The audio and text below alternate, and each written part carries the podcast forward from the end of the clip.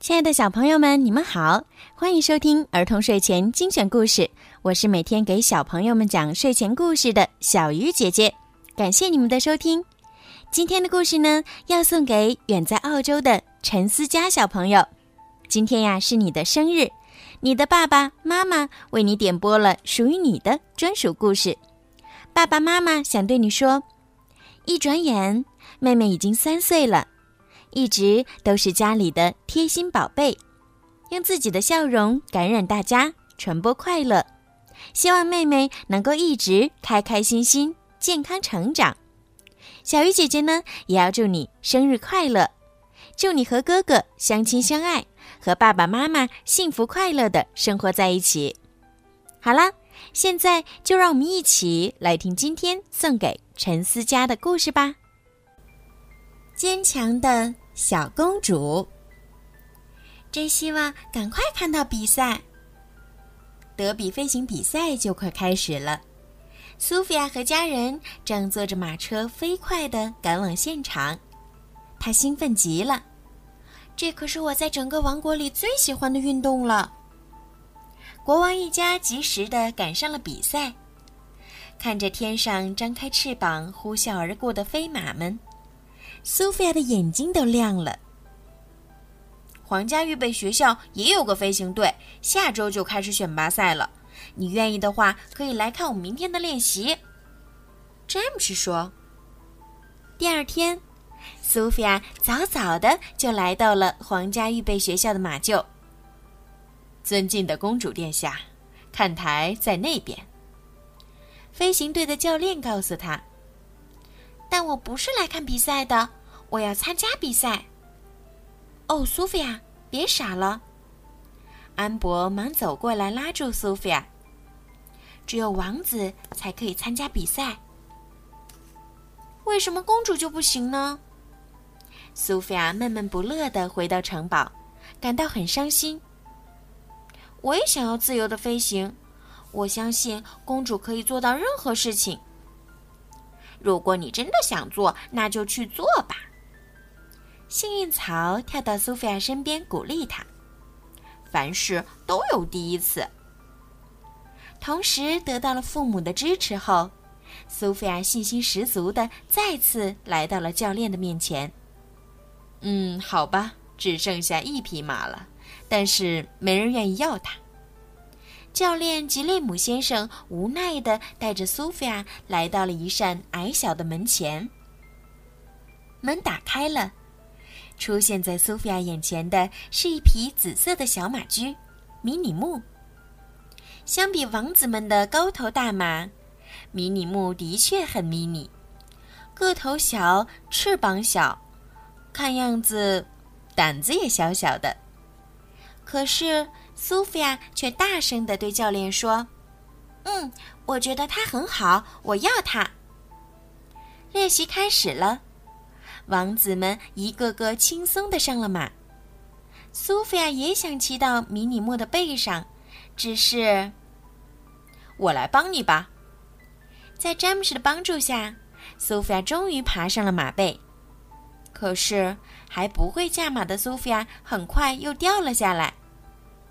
看着被摔得惨兮兮却始终不放弃的妹妹，詹姆斯心疼地将她拉上了自己的马，手把手教她飞行。聪明的苏菲亚很快掌握了正确的技巧，骑着自己的小马飞了起来。太神奇了！我做到了，我能飞了！她激动地尖叫道。这时，他们面前出现了一座钟楼。跟上詹姆斯，我们飞上去。可是，害怕的迷你木在最后时刻掉头飞了回去。苏菲亚还有一天就比赛了，或许公主更适合做别的事情。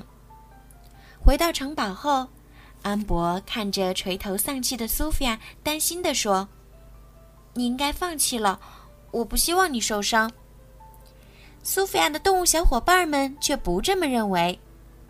别放弃，罗宾拍打着翅膀说：“我妈妈说，早起的鸟儿有虫吃。”嗯，没错，早起早开始，那样你就多了一些时间练习。幸运草也鼓励他。迎风飞翔，拥抱新时刻，还有很多事要做。只要坚持不懈，就有收获。努力拼搏，梦想才会实现。凭他们怎么说，我要乘风飞翔。清晨的第一缕阳光洒在苏菲亚的身上，她高声唱着，开始了新的练习。苏菲亚稳稳地骑在迷你木背上，他们飞过了树丛，穿越了障碍物，从低低的水面上掠过，为再次高飞冲向下一个难关做准备。加油，迷你木！这次我们一定能成功！上！上上！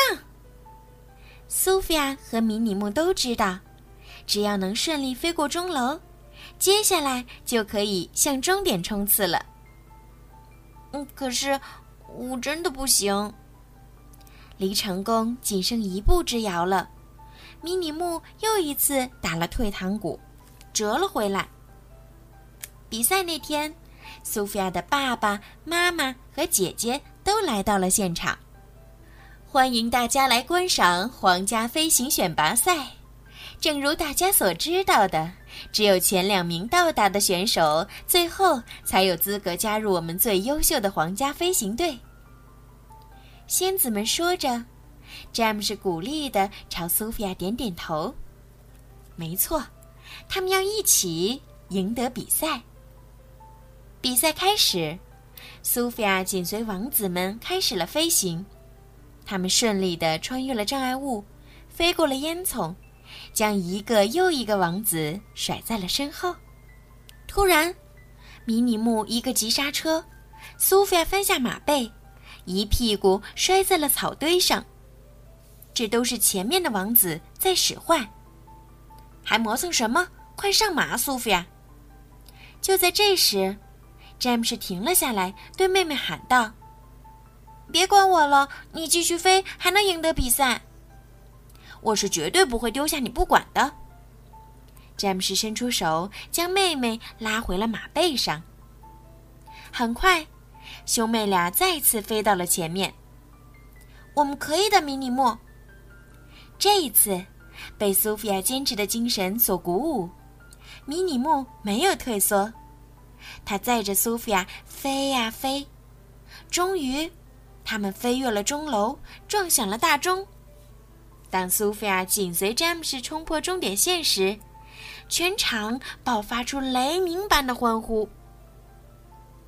你太棒了，苏菲亚！我承认我错了，公主也能参加飞行比赛。安博激动的一把抱住苏菲亚，亲密地说。而当他看到苏菲亚的奖品——一件难看的队服后，他摘掉了真爱的飞马皇冠，送给苏菲亚。